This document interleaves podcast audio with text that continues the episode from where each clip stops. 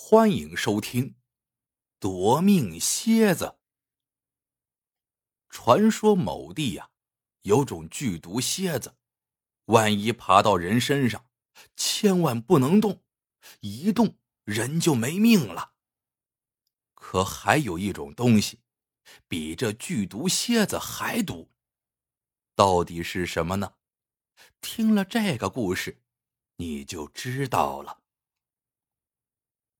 小易是做古董生意的，三十出头。别看他岁数不大，可他出道早，这些年走南闯北的，也算是这一行里的明白人。啥货打眼一看，拿手一掂，他就能断定是什么货，值什么价。平日里，小易隔一段时间就要到大山沟里扫扫货。由于他做买卖。不欺不瞒，价格公道。时间长了，这些地方的人都熟悉他了。谁家有了要出手的物件，往往呀先给他打电话。夏日里的一天，小易接了个电话，是曹老八打来的。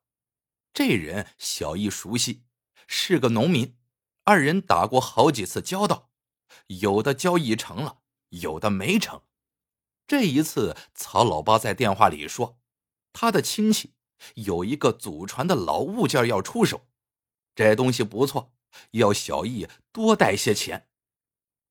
曹老八的家在北边，开车要五六个小时。这天，小易开车一路奔驰，越往北走，路况越糟，坑坑洼洼的路面还尽是盘山道。车开了三个多小时，半道熄火了。好不容易修好车，小易是又累又饿。好在附近有个大柳树村，小易敲开一家门，想讨口水喝。开门的是个小女孩，样子怯怯的，犹豫了半天才让小易进去。进了门，小易才知道那小女孩叫燕燕。家里就他和爸爸老林两口人，老林竟然是个瘫痪的瘫子。见了小易，老林无奈的苦笑一下，让女儿赶紧沏茶倒水。小易的心中涌出一种复杂的感觉，既温暖又心酸。听说小易是到乡下收集古董的，燕燕突然眼睛一亮。我爸爸有个蝎子，一直想卖，叔叔你要不要看看？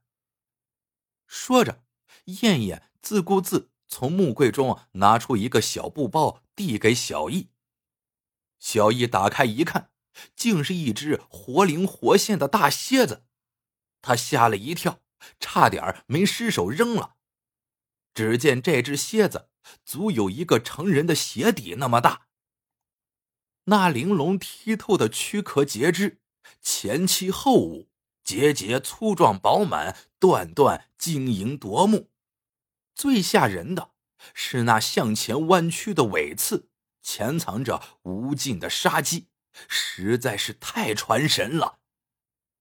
小易一问才知道，这只蝎子竟然是老林亲手雕的。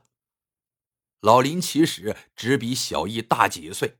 原来是干木匠活的，本来身体挺健康，可就在大前年，有一次他帮人盖房，不慎从房上跌了下来，脊柱受到了永久性的损伤，从此只能躺在床上了，连翻个身都要靠别人。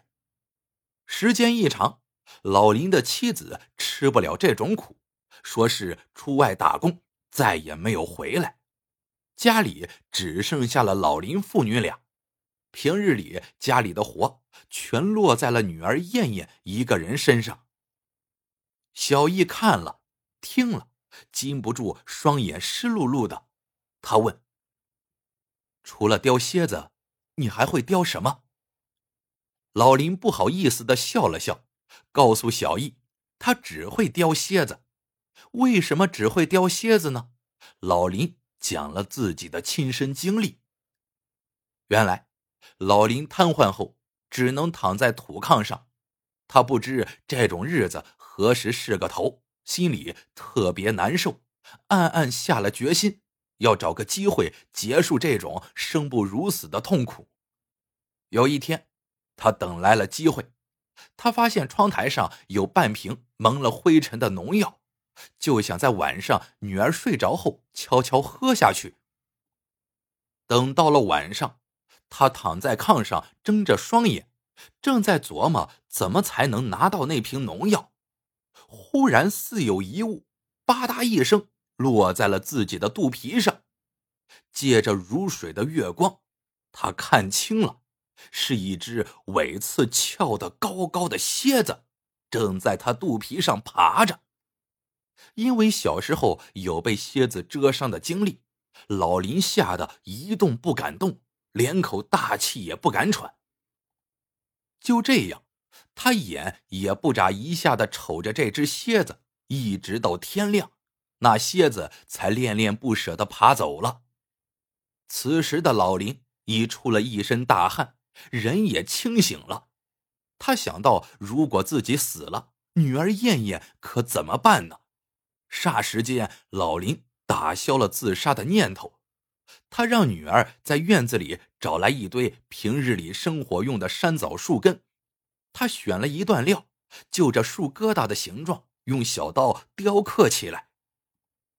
凭着做过木工的底子和那一夜蝎子给他留下的深刻印象，一个月后，一只栩栩如生的蝎子雕成了。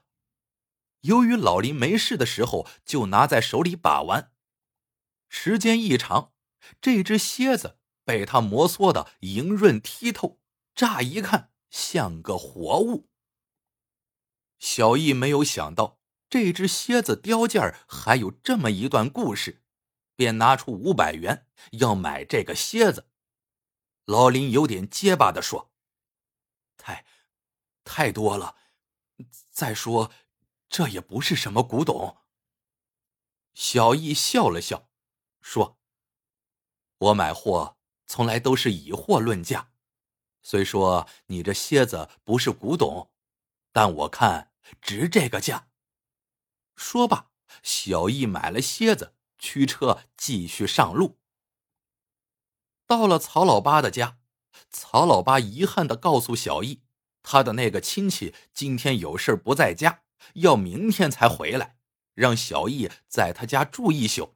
明天一大早，他那亲戚。把物件亲自送来，小易问是什么物件，曹老八说是一个玉枕，祖上传下来的，少于五万元绝对不卖。接着，曹老八问小易带了多少钱，小易笑了，反问：“怎么，怕我买不起？”这一问，曹老八不好意思了，窘得抓耳挠腮，说：“嗨。”呃，不是那意思，我这个亲戚呀，古怪的很，只认现金交易，不见兔子不撒鹰啊。小易见他这么说，拍了拍自己的手袋，说：“放心，我带着呢，只要东西好，钱够用。”曹老八一听，立马高兴起来。晚上睡觉的时候。曹老八把媳妇儿、孩子安排在东屋，他和小易睡西屋，两人一个炕头，一个炕尾，谁也不影响谁。曹老八喝了酒，很快便睡着了，呼噜打得山响。小易不习惯，躺在炕上翻来覆去的睡不着，索性拿出那个蝎子雕件把玩起来。不知过了多久，才迷迷糊糊的睡着了。第二天，小易从睡梦中醒来，发现天已大亮。曹老八看来早起来了，那只蝎子雕件还静静的趴在自己的胸上，冷不丁一看，还真吓人。等小易穿好衣服出来，曹老八才一脸惊慌的迎上来，开始喋喋不休：“哎呀，我的妈呀，你可活着出来了，可吓死我了！”我昨晚起夜，见有那么长一只大蝎子趴在你的胸上。俺这儿的蝎子毒性特大，碰上了千万不能动啊！